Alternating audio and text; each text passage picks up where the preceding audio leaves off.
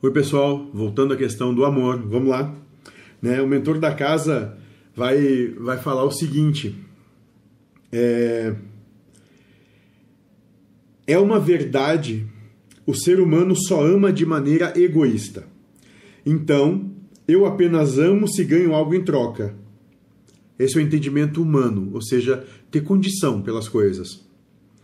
Pois, e ele vai continuar dizendo aqui: pois amor, na condição suprema, do entendimento é devoção universal. Olha que interessante.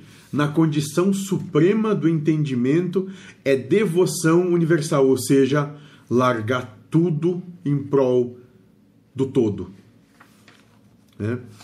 Aí ele vai, ele vai continuar dizendo que sempre que quiserem ganhar qualquer tipo de coisa ou situação, tenham a sobriedade de não chamar de amor para o espírito encarnado, ele ama ou deseja vosso carro, a sua posição social, e nada disso levarão quando voltarem ao plano espiritual.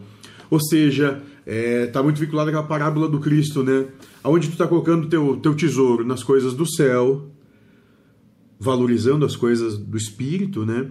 Ou nas coisas da terra, valorizando as coisas materiais. E com isso a gente não, não diz que ah, tu, tu não, não tem que vivenciar as coisas da matéria. Não, não. Tu tem que vivenciar o que a vida te dá. Seja, seja que ela te dá, sei lá, um real para viver por dia, um milhão de reais para viver por dia, tanto faz.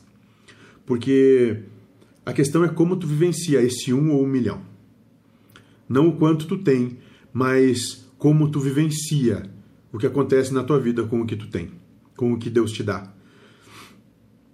Então, vamos buscar vivenciar um pouco mais nesse nessa, nessa condição suprema de entendimento, de devoção universal